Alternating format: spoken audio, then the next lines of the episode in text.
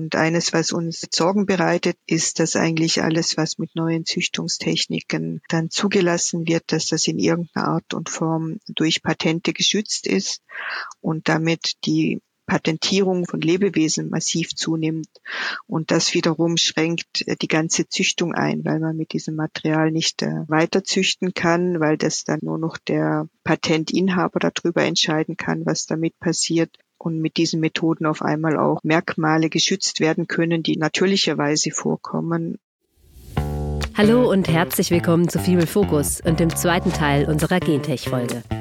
Die neuen Gentechnologien seien so präzise wie eine Schere, im Vergleich zu den alten Technologien, die mehr die Genauigkeit einer Schrotflinte hätten. Könnten diese neuen Technologien sogar biotauglich sein?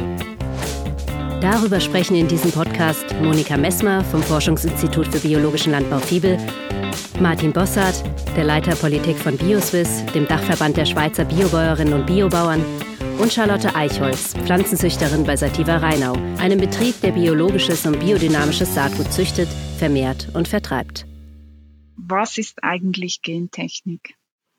Also ich probiere das zu beantworten. Also was die Gentechnik macht, ist, dass man versucht, die Gene im Labor zu isolieren, die einzelnen Gene auszuschneiden und dann zu übertragen, um dann ein ganz bestimmtes Gen von einer Pflanze auf eine andere Pflanze zu übertragen. Das kann von derselben Art oder von einer anderen Pflanzenart sein. Es kann auch von einem Bakterium äh, zum Beispiel ein Gen übertragen werden. Das hat man früher bei Mais gemacht, dass man ein Gen von einem Bodenbakterium in den Mais übertragen hat und der Mais daraufhin ein Toxin bildet, das dann zur Insektenresistenz vom Mais führt. Das ist dann der sogenannte BT-Mais, der einzige Mais, der in Europa eine Zulassung bekommen hat für den Anbau. Und auch die neuen Züchtungstechniken, die CRISPR-Cas zum Beispiel fällt auch unter Gentechnik, ähm, wo dann gezielt einzelne Gene verändert werden können. Was sind die Vor- und Nachteile von der neuen Methode der Gentechnik wie CRISPR-Cas im Vergleich zur herkömmlichen Gentechnik? Ja, nach meiner Meinung unterscheiden sich die nicht sehr groß. Also es ist ja ein ziemlich komplizierter Prozess, wenn man Gentechnik anwendet, aus vielen Schritten. Und eins davon ist dann dieser Schnitt mit der Genschere. Und der ist mit den neuen Techniken ein bisschen anders und ein bisschen präziser als mit den alten Gentechniken. Der Rest bleibt gleich, die ganzen äh, Arbeiten vorher im Labor, das Zusammenstellen der gewünschten Gene, die man da einschleusen will, der Mechanismus, wie man das einschleust. Und dann äh, am Schluss muss man ja aus einzelnen manipulierten Zellen wieder eine ganze Pflanze machen und auch das bleibt sich eigentlich gleich, äh, ob das eine alte oder eine neue Gentechnik ist. Das ist nur ein einzelner Schritt, der sich da wirklich unterscheidet. Und eben, dass die sogenannten neuen Gentechnikmethoden verhältnismäßig etwas gezielter sind, aber genau, ich sehe das eigentlich genauso wie du, Martin, dass dann nicht so der große Unterschied ist.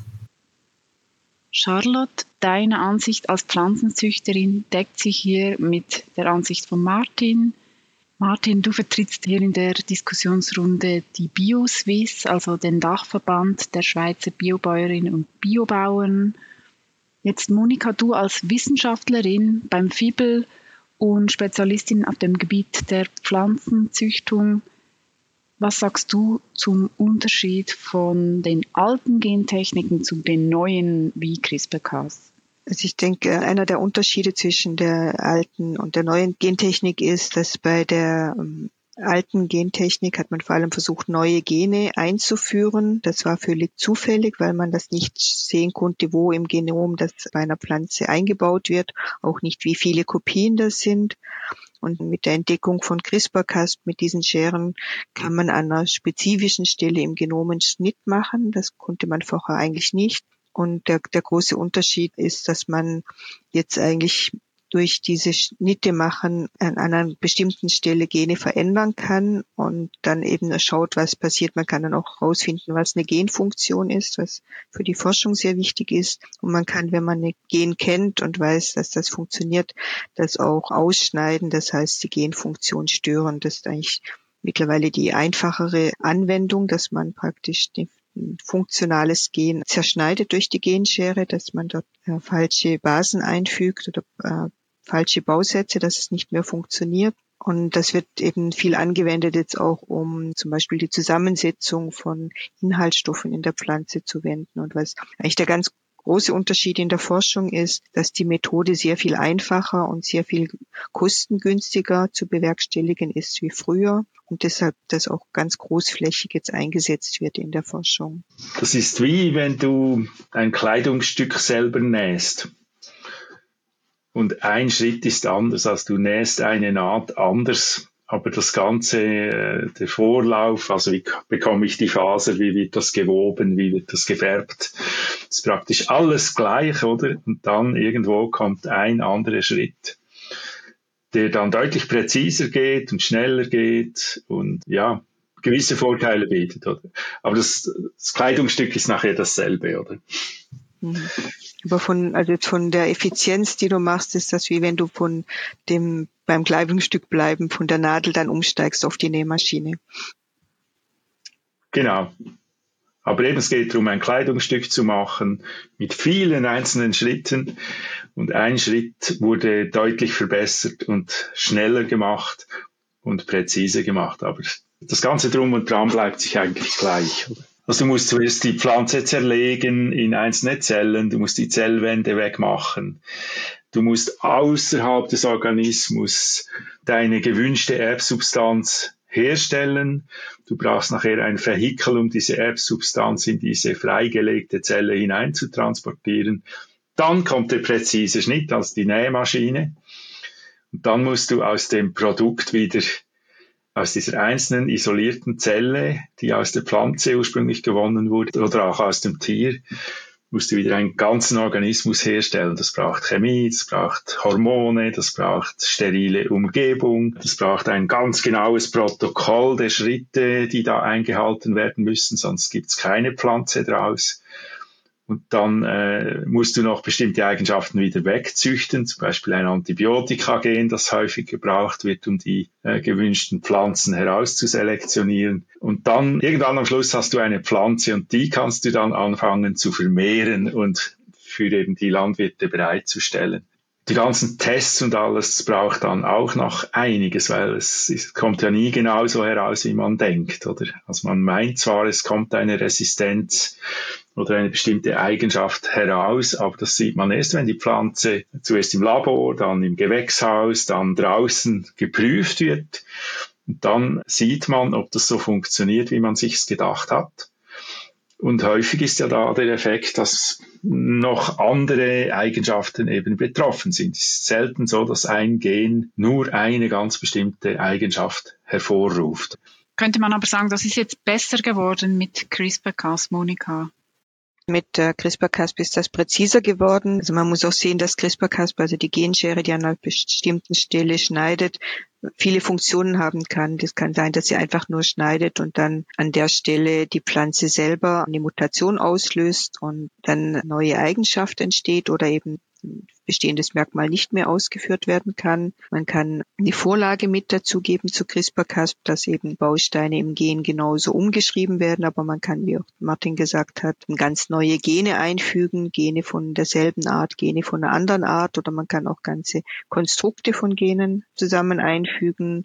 Man kann damit auch die Genregulation ändern und kann eben bis zu, äh, wenn man das kombiniert mit Gene Drive, eben auch dazu führen, dass man die Mendelschen Gesetze aushebeln kann. Also man hat ein sehr effizientes Werkzeug, das man auf die Pflanzenart oder auch auf die Tierart anwenden kann. Und damit hat man in der Forschung viel breitere Möglichkeiten, das zu machen. Man muss, wie sage ich mal, bei den alten Gentechnologien sich erstmal das ganze Wissen aneignen, äh, an welcher Stelle sitzt das Gen, wie funktioniert das Gen, wie ist das überhaupt in die ganze Physiologie von der Pflanze eingebunden. Das ist eine große ähm, Arbeit, die gemacht werden muss im Vornherein, bevor die Veränderung stattfindet.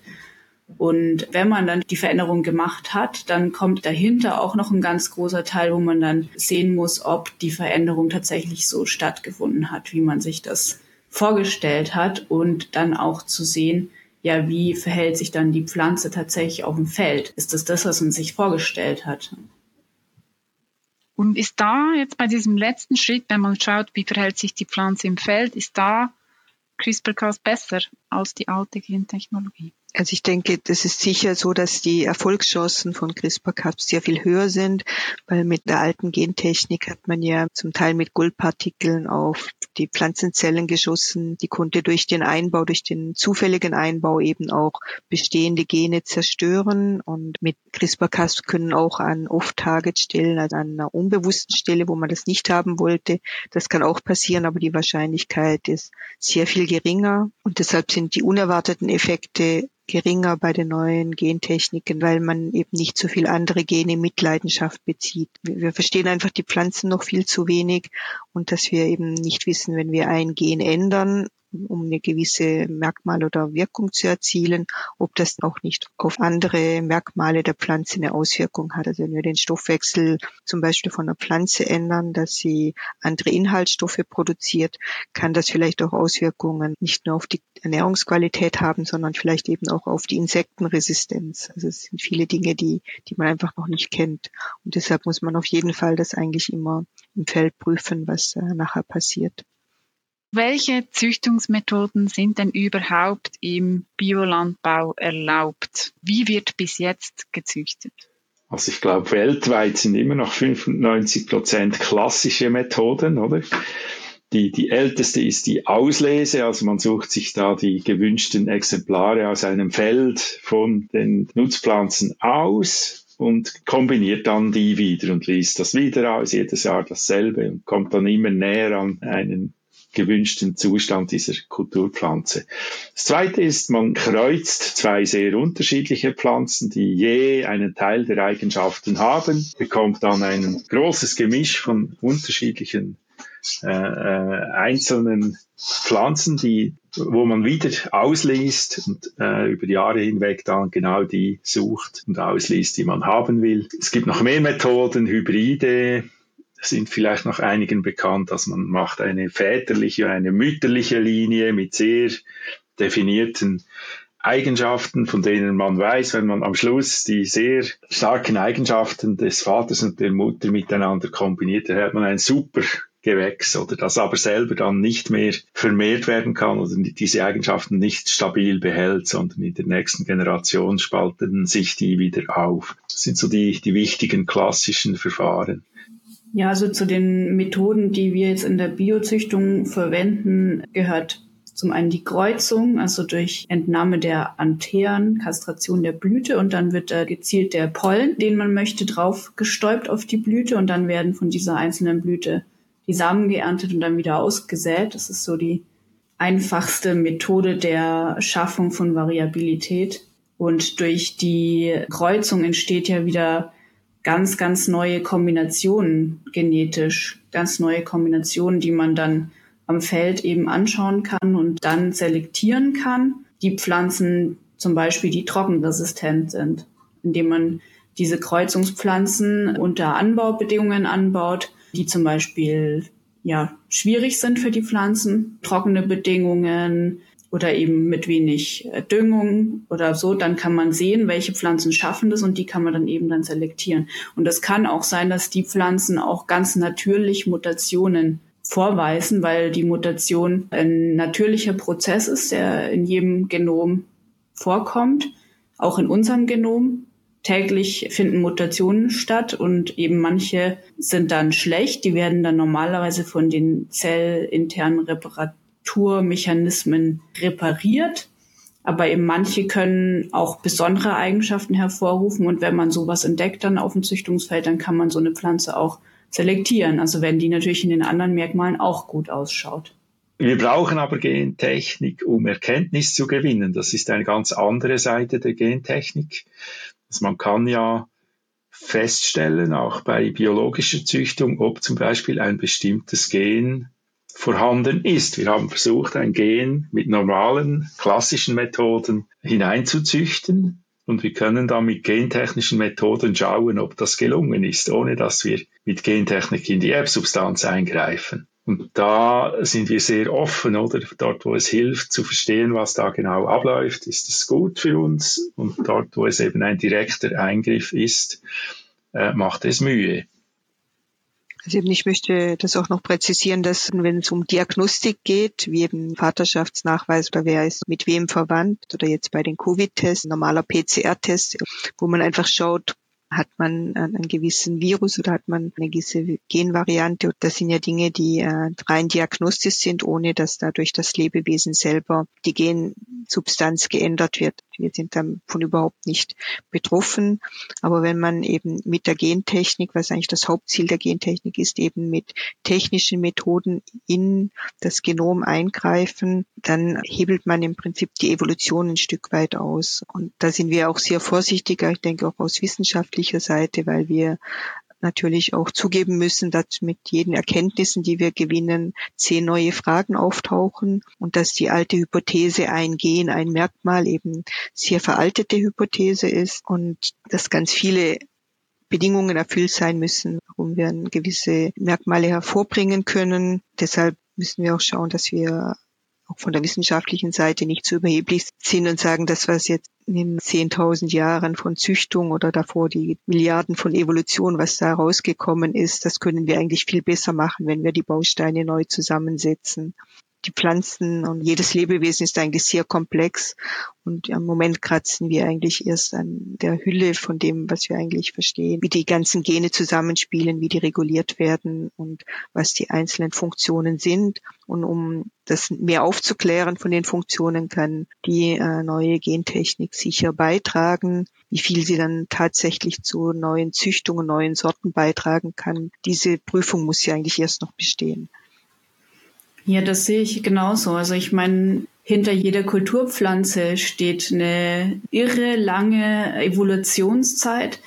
Und wenn wir denken, dass ähm, wir durch die Veränderung eines einzelnen Gens eine Veränderung machen können, die das übertrifft, was in Jahren Millionen passiert ist, dann denke ich, überschätzen wir uns. Also laufend finden ja in jedem Lebewesen Mutationen statt und man kann sich das wie eine Spielwiese der Natur vorstellen. Ich sehe das immer so, die Natur versucht durch verschiedene Mutationen neue Lösungen zu finden für verschiedene Probleme. Und ähm, wenn eine Mutation nicht funktioniert, dann stirbt die sozusagen aus und eine andere entwickelt sich, die erfolgreich ist. Und wir sind mitten in diesem Prozess, auch in der Züchtung, wo wir neue Mutationen prüfen, ob die überlebensfähig sind oder nicht.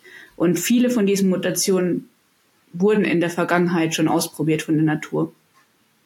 Martin, du bist ja der Vertreter für die Stimme der Biobranche. Es wird ziemlich klar, die Biobranche wird die Gentechnologie auch weiterhin ablehnen. Ist das richtig so? Ja, wir haben jetzt gerade eine längere Diskussion geführt, sind noch nicht ganz fertig damit. Und an den grundsätzlichen Einschätzungen hat sich nichts geändert. Also die Techniken sind ein bisschen anders und präziser, aber die Prinzipien der Gentechnik sind immer noch gleich problematisch, wie wir das schon vor Jahren festgestellt haben. Es ist vergleichbar mit den chemischen Pestiziden. Da haben wir auch vor 30 Jahren schon gesagt, das ist ein Problem für uns. Die haben sich weiterentwickelt, sind auch präziser geworden, es braucht weniger davon. Trotzdem ist das Prinzip eben falsch von uns aus gesehen. Wir möchten darauf verzichten und eben anders vorgehen. Das ist ganz wichtig für die Biobranche. Wir haben eine Vorstellung, was geht und was nicht geht. Und äh, wir versuchen uns da dran zu halten und eben die richtigen Pflanzen und Tiere auf eine gute Art und Weise zu züchten mit der Natur zusammen. Also das letzte Wort in der Biobranche ist noch nicht gesprochen, aber die Tendenz geht dahin, dass äh, sie vermutlich bei einem Gentech-Verbot bleiben wird? Also ich müsste mich schwer täuschen, wenn ein anderer Entscheid kommt. Eben für mich ist es vergleichbar mit Pestiziden. In der Forschung gibt es aber durchaus auch andere Stimmen. Ich denke da auch an den ehemaligen Fibel-Direktor Urs Nickli, der ja sich sehr für die neuen Gentechnologien stark gemacht hat, auch für den Biolandbau möchte das präzisieren, dass das äh, auch von Urs Nickli äh, vor allem propagiert wird für die Agrarökologie und ja nicht explizit den Biolandbau damit angesprochen hat. Und natürlich haben neue äh, Züchtungstechniken auch Nutzen, sonst würde sie auch nicht verfolgt werden. Eines der ersten Beispiele, die gefunden worden sind, mit dem, dass man ein Gen entdeckt hat, das Mehltauresistenz äh, auslöst bei der Gerste. Das ist schon ein ganz altes Gen, eine alte Mutante, die man gefunden hat. Und man konnte jetzt nachweisen, dass das eigentlich kein Resistenzgen ist, sondern ein Anfälligkeitsgen. Wenn dieses Anfälligkeitsgen fehlt in der Pflanze, kann sich der Pilz nicht andocken an die Pflanze und kann sie damit eigentlich auch nicht infizieren. Es ist dann gelungen, mit den neuen Methoden, die auf Weizen zu übertragen, später auch auf Reis. Man konnte dann zeigen, dass diese Pflanzen nicht von Mehltau befallen werden. Man weiß von der Nutzung der Mehltauresistenz bei Gerste, dass das eines der ganz wenigen monogen vererbten, also durch ein einziges Gen vererbte Eigenschaft ist, die ganz lange Bestand hat und damit eigentlich sehr vielversprechend ist. Man hat aber dann auch gefunden, dass wenn man jetzt dieses Gen sucht und Diagnostik macht, zum Beispiel beim Apfel, hat man Apfelsorten untersucht und dann festgestellt, dass diese Mutante äh, im Apfel auch natürlicherweise auftritt und dass der Biosektor macht. Wir setzen eigentlich auf Dinge, die natürlicherweise vorkommen, ohne dass man diese gentechnischen Eingriffe macht. Und der Hauptfokus in der Biozüchtung besteht eigentlich darauf, dass man nicht jetzt sich auf einzelne Gene fokussiert, sondern dass wir eigentlich mehr die Pflanze im System anschauen, also Pflanze, wie sie wächst. Deshalb ist auch sehr wichtig, dass die Biozüchtung unter biologischen Bedingungen in der lebenden Erde passiert. Wir sind gerade dabei zu erforschen, wie die Pflanze mit den Bodenmikroorganismen mit interagiert, weil die Pflanze zusammen mit den Mikroorganismen im Boden wie ein Megaorganismus bilden, ähnlich wie die Darmbakterien bei Menschen nicht nur zur Verdauung beitragen, sondern ganz wesentlich auch auf unser Immunsystem hinwirken und das heißt, wir gehen in der Bierzüchtung eigentlich eher den anderen Weg, dass wir die komplexen Systeme versuchen zu verstehen. Wie ist die Pflanze mit Mikroorganismen? Wie können wir züchten auf Mischkultureignung?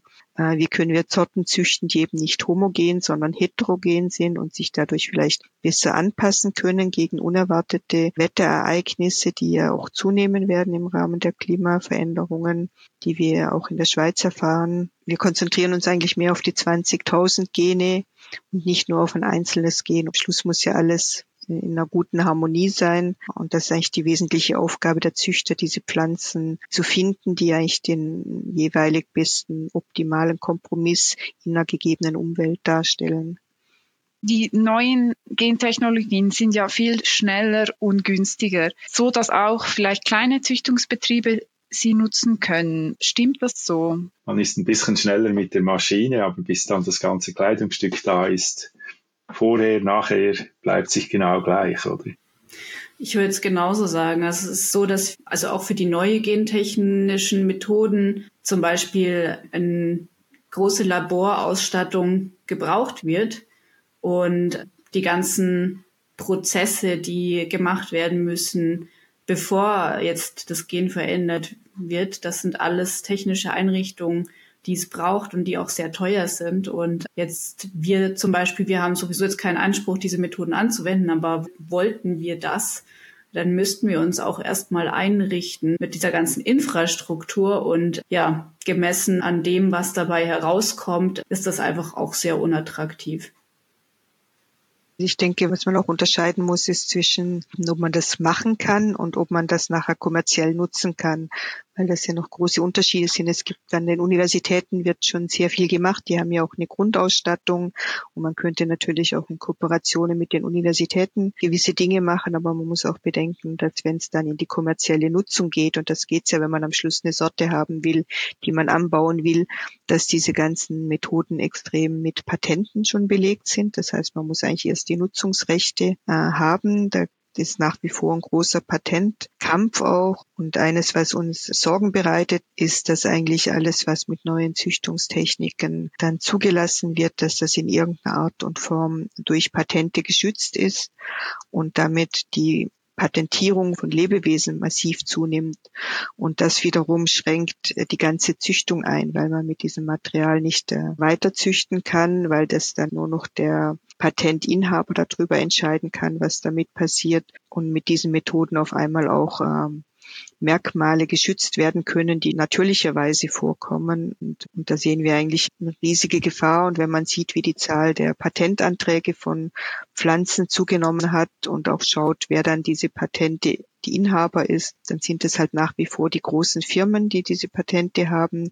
Es gibt dann auch wie so eine Art Patentplattform, wo man dann die Patente untereinander tauscht. Das heißt, wenn man Patente will, muss man selber welche erwerben, damit man was zum Tauschen hat. Und das ist, denke ich, eine sehr ungute Entwicklung, wo wir doch eigentlich besorgt sind um die Biodiversität und eben auch die Verfügbarkeit der Biodiversität, dass sie nicht einfach in irgendeinem kommerziellen Genbank versandet, wo eben nur noch die, die eigene Firma da Zugriff hat. Ja, also ich sehe schon auch die Gefahr, dass da eigentlich alles in wenigen Händen landet. Oder? Es sind ja heute schon 60 Prozent aller Saatgüter in den Händen von vier großen Chemiefirmen. Äh, die haben auch dafür gesorgt, dass ihre Kühlschränke voll sind mit all diesen verschiedensten Pflanzensorten und Arten, dass sie da den Zugriff direkt haben und die haben in den vergangenen Jahren auch geschaut, was da genau für Gene drin sind und haben ihre Computerdatenbanken gefüttert damit. Sie haben die Algorithmen herausgefunden, oder wie man da die besten Kombinationen machen kann. Also die haben eigentlich alle Instrumente in der Hand und es sind nicht die Kleinen, die da einfach äh, den Zugriff erhalten, sondern es sind die Großen, die noch mehr über ihre Verkaufstheken dann gehen lassen wollen. Das ist das Wissen, das konzentriert ist, es ist die Technik, die Patente und dann eben auch die Pflanzen und Tiere selber, die sind da in den Kühlschränken von wenigen großen Firmen. Ich weiß nicht, wie ihr als Züchter da äh, arbeiten könnt. Bis jetzt funktioniert noch das Netzwerk der Biozüchter oder die sind untereinander sehr gut vernetzt. Die öffentliche Forschung gibt auch sortenfrei, aber es wird zunehmend schwieriger, oder? Ja, es geht auf jeden Fall zunehmend schwieriger. Es ist äh, auf jeden Fall so, dass man jetzt bei Sorten, die sogenannte neue Eigenschaften drin haben, auch immer nachschauen muss, ob die Eigenschaft nicht patentiert ist. Das würde ich jetzt aber nicht allgemein nur auf gentechnische Veränderungen beschränken, sondern das ist ein allgemeiner Trend, der im Moment stattfindet.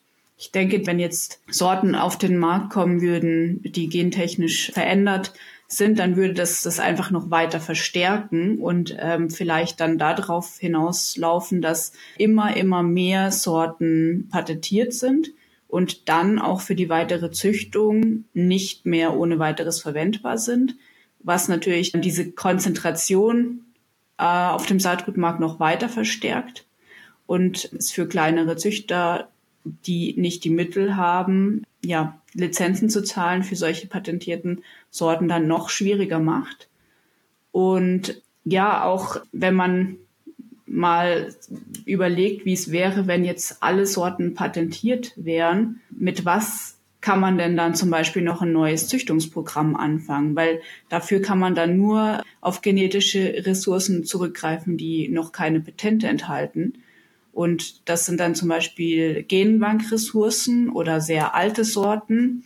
Und der Nachteil davon ist dann natürlich auch, dass man sich dann auf, von, von der Leistung von den Sorten auf einem ganz anderen Niveau bewegt. Das heißt, man musste dann äh, anfangen mit genetischen Ressourcen, die auf dem Stand vor 20 Jahren sind oder so. Und dann, ja, muss man sich nicht wundern, wenn man mit herkömmlichen Züchtungen, zum Beispiel die auf nicht patentierten genetischen Ressourcen beruht, auch dann von der Leistung nicht so weit ist.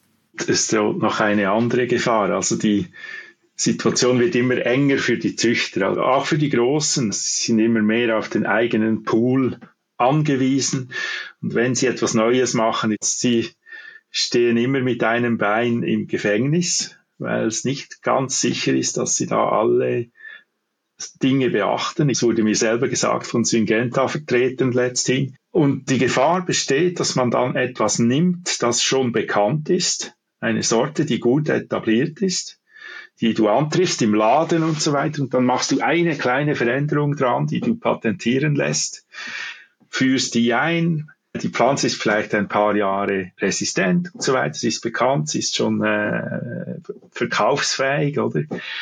Dann machst du wieder eine kleine Änderung, aber im Großen und Ganzen passiert nichts mehr. Die größte Gefahr, die ich in den neuen Züchtungsmethoden sehe, ist von dem Ansatz, dass man versucht, mit den neuen Züchtungstechniken jetzt auch zu legitimieren, dass man mit diesen neuen Züchtungstechniken die Probleme, die wir heute in der Landwirtschaft haben, eben bewältigen kann, ohne dass man tatsächlich über eine Transformation der Landwirtschaft nachdenkt, dass die wirklich nachhaltiger wird. Und ich sehe ein ganz großes Risiko, dass vor allem bei Dauerkulturen wie Apfel, ähm, Wein oder auch Banane, dass dort die Methoden eingesetzt werden, dass dann eigentlich die, wo konventionell züchten, völlig vom Markt verdrängt werden, weil es ist ja ganz arg schwierig, zum Beispiel bei einer eine neue Apfelsorte einzuführen oder neue Weinsorte einzuführen. Das dauert in der Regel in der Züchtung 20 Jahre. Und wenn jetzt jemand kommt und sagt, ich will gar keinen neuen Apfel haben, ich will einfach den Gala haben und der soll etwas resistenter sein und ich bringe da ein Gen ein, das dann für ein paar Jahre hält und wenn das dann wieder zusammenbricht, mache ich fünf Jahre später noch ein zweites oder drittes Gen und mache so äh, Symptombehandlung, dass dann eben am Schluss Monokulturen von Gala stehen, die alle dieselbe Hintergrund haben, 20.000 Gene, die alle identisch sind und unterscheiden sich in ein paar wenigen Genen, die mit äh, CRISPR-Cas verändert worden sind. Und die sind natürlich dann hoch anfällig für epidemieartige Ausbrüche, wenn neue Schädlinge und Krankheiten auftreten. Und ich meine, wir haben leider nichts gelernt, aber wir haben das gesehen, dass bei der Banane gab es in den 60er Jahren eine Pilzkrankheit, die die Bananen befallen hat, die sogenannte Panama-Krankheit, wo weltweit die Michel Gros angebaut worden ist, die alle genetisch identisch waren und deshalb auch alle gleichzeitig betroffen waren. Und man hat dann lange gesucht, hat dann eine neue Banane gefunden, die Cavendish, die jetzt überall 90 Prozent unserer Banane ausmacht. Leider haben wir nichts gelernt und nicht versucht zu diversifizieren, sondern wieder alle Karten auf diese eine Cavendish gesetzt, die jetzt eben auch wieder krank geworden ist. Und da ist jetzt die Lösung, ja, man könne nur noch in Zukunft Bananen essen, wenn man CRISPR-Cas zur Verfügung hat. Und das ist einfach ein Fehlschluss, sondern genau da muss man das Gegenteil machen und zurückgehen und Kreuzungen zwischen verschiedenen Sorten machen, um eine große Basis und genetische Diversität aufzubauen. Ja, ich staune über die Voraussicht des Gesetzgebers in dieser Hinsicht. Also eigentlich sieht er voraus, dass eben diese Vielfalt gefährdet ist, wenn die Gentechnologie eingeführt wird, oder? Äh, wir haben einen eigenen Artikel 120 in der Bundesverfassung zur Gentechnik im Außerhumanbereich. Und der verlangt eigentlich, dass der Bund Vorschriften machen muss, die unter anderem die genetische Vielfalt der Tier- und Pflanzenarten schützen. Also er hat durchaus gesehen, dass da äh, halt durch die Gentechnik diese Vielfalt gefährdet ist. Und wir von der Bio-Seite her verlangen, dass jetzt, wenn man das Feld öffnet und sagt, die Gentechnik soll in der Schweiz angewendet werden können, etwa in zwei Jahren, muss er diese Vielfalt auf eine gute Art schützen. Und für uns ist die gute Art eben, dass er die Biozüchtung unterstützt die eben grundsätzlich Biodiversität erzeugt und mit dieser Biodiversität arbeitet. Das ist ein bemerkenswerter vorausschauender Akt, den man nicht sehr häufig sieht beim Gesetzgeber. Aber hier im Gentechnikgesetz ist es klar drin. Mir ist doch noch wichtig, in, in der Diskussion einzubringen, dass es bei der Diskussion um Gentechnik nicht nur um Nutzen und Risiken geht, das ist sicher auch eine, eine Diskussion, die geführt werden muss, aber es geht eben auch um ethische Aspekte und es geht eben auch ganz viel darum, wie man den Wert eines äh, Lebewesens sieht, also ob man der Pflanze einen Selbstwert zugesteht oder nicht und wie man sich was eben die ethischen Werte sind, auch die Rolle des Menschen in seiner Umwelt äh, und in seiner Mitwelt. Und das hat natürlich erhebliche Unterschiede darauf, wie auch eine Züchtung durchgeführt wird und ob man sich Schranken setzt oder ob man sich eben keine Schranken setzt. Und ich denke, was ganz wichtig ist, dass man die unterschiedlichen Ansichten respektiert und wie Charlotte gesagt hat, dass man dann eben auch die Wahlmöglichkeiten hat und nicht auf einmal zu irgendwas gezwungen wird. Und ich finde das eben auch wichtig. Wir reden hier von Pflanzen und Lebensmitteln, die ja essentiell sind für uns dass in diesem existenziellen Teil, was wir essen, dass da einfach auch die Gesellschaft mitreden soll und dass das nicht nur an den Hochschulen dann entschieden werden soll, was die beste Lösung ist, was man am Reißbrett entwirft. Oder beim Chemiekonzern, oder? Und dass das, äh, dass das wirklich im, äh, auch in der Diskussion mit der Bevölkerung stattfinden muss. Wie wollen wir, dass zukünftig die Landwirtschaft ist? Wie wollen wir uns zukünftig ernähren? Wie erreichen wir diese Ziele und mit welchen Methoden können wir das machen und was hat welche Vor- und Nachteile? Und dass man eben, wie Martin gesagt hat, eine große Diversität hat von verschiedenen Methoden, weil das das, was am Ende die Evolution weitergebracht hat und was auch uns Menschen weiterbringen wird, wenn wir breit und divers aufgestellt sind. Und das war's auch schon wieder von uns. Vielen Dank an unsere Gästinnen für dieses interessante Gespräch. Ein großes Dankeschön geht an dieser Stelle auch nochmal an die Fibelfokus Podcast-Hörerin und Biolandwirtin Mira Bablan. Sie hat nicht nur das Thema Gentech für diesen Podcast vorgeschlagen, sondern auch viele Fragen und Inputs für das Interview beigesteuert. Mehr Infos zu diesem spannenden Thema findet ihr wie immer in unseren Show Notes. Bei Fragen und Anregungen oder auch Themenvorschläge schickt uns gerne eine E-Mail an podcast.fibel.org. Bis zum nächsten Mal. Wir freuen uns auf euch. Euer Fibel Fokus Team.